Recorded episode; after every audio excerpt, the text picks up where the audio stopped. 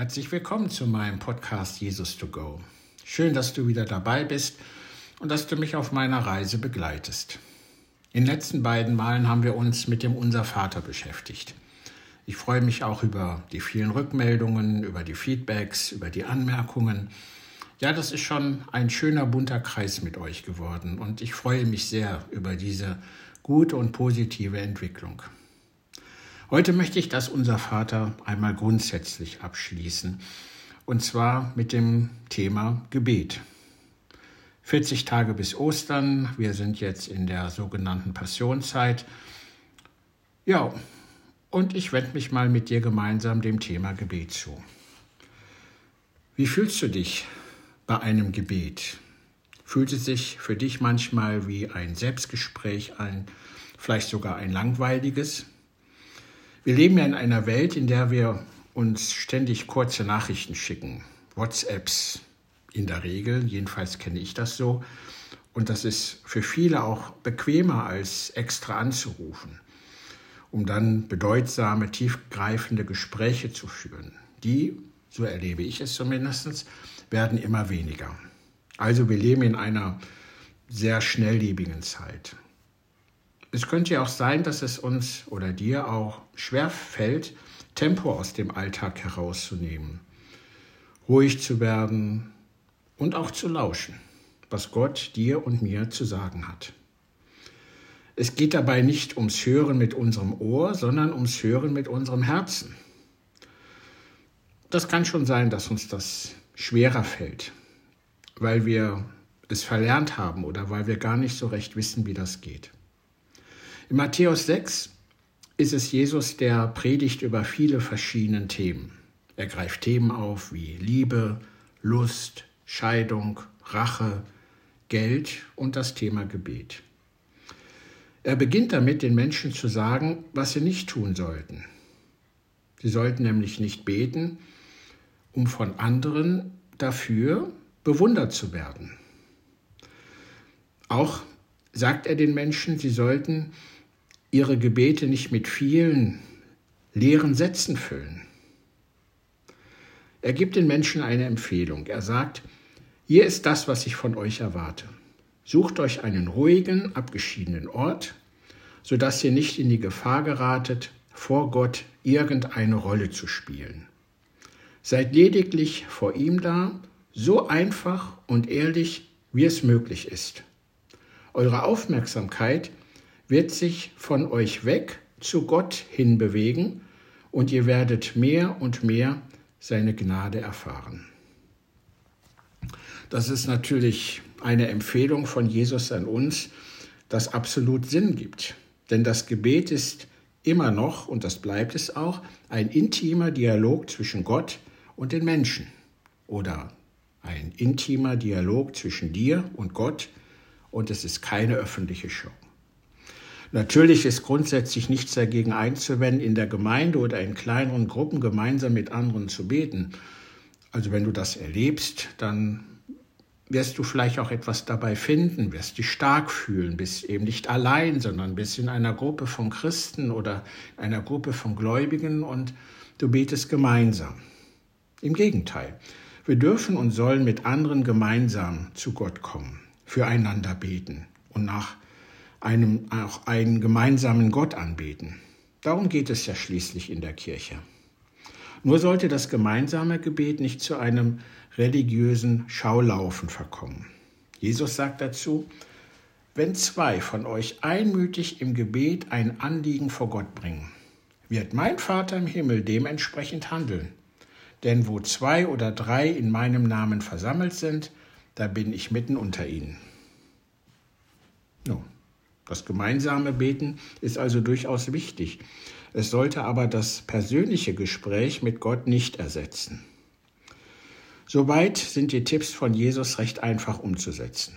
Entweder in Gemeinschaft beten oder allein an einem zurückgezogenen Ort. Doch wie sieht es mit dem Inhalt deines, meines Gebetes aus? Wir sollen nicht viele und leere Worte machen. Das fällt uns möglicherweise denn schon schwerer, denn dazu neigen wir möglicherweise alle. Wir wissen, dass wir beten sollen und deshalb tun wir es. aber wir wissen nicht immer, was wir sagen sollen und halten kaum die Stille aus, die sich einstellt, wenn wir nichts mehr zu sagen haben.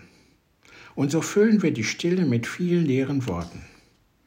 Das fühlt sich immer an wie Beten, und wir stehen dann nicht so schnell in der Gefahr einzuschlafen, was uns ja auch mal schnell passieren kann, wenn es still wird. Letztlich fühlt es sich auch gut an, wenn wir den Punkt Gebet auf unsere To-Do-Liste abgehakt haben. Doch darum geht es ja gar nicht beim Gebet. Ein Gespräch mit Gott oder auch mit Menschen zu führen, besteht im Wesentlichen aus zwei Dingen. Bedeutsames Sagen und Zuhören. Glücklicherweise sagt Jesus aber nicht nur, wie wir nicht beten sollen, sondern er liefert uns auch eine Vorlage, wie ein Gebetsdialog mit aussehen kann. Er will uns damit nicht verwirren oder entmutigen, sondern er will uns helfen, vertrauensvoll zu Gott zu kommen. In der Gewissheit, dass wir gewollt und geliebt sind. Er weiß auch, dass wir jede Menge mit ins Gebet nehmen. Unsere Sorgen und Ängste, unsere Liebe zu ihm, unsere Zerbrochenheit, unsere Dankbarkeit, unsere Schuld und unser Scham. All das schleppen wir immer wieder mit in unsere Gebete. Oft halten uns gerade jene Dinge, die uns belasten, so sehr im Schach, dass wir vergessen, sie ihm zu übergeben, obwohl er derjenige ist, der uns helfen und gesund machen kann. Ja, über die Gebetsvorlage von Jesus haben wir jetzt schon mal das ein oder andere gehört in den letzten beiden. Und nun, was machst du nun damit? Leg mal deine Hand aufs Herz und dann beantwortete dir die Frage, was bedeutet Beten für dich persönlich? Ist es eine langweilige, eine anstrengende, eine strikte Angelegenheit? Ist es eine Möglichkeit, mal eben schnell mal bei Gott deine Wünsche abzuladen, bevor du zurück in deinen Alltag hüpfst? Oder ist es eine Zeit, in der du Gott ganz ehrlich dein Herz ausschüttest und in der Gott sich dir zeigen kann? Was glaubst du, warum Jesus uns so genaue Anweisungen zu beten gibt, so wie in dem Unser Vater?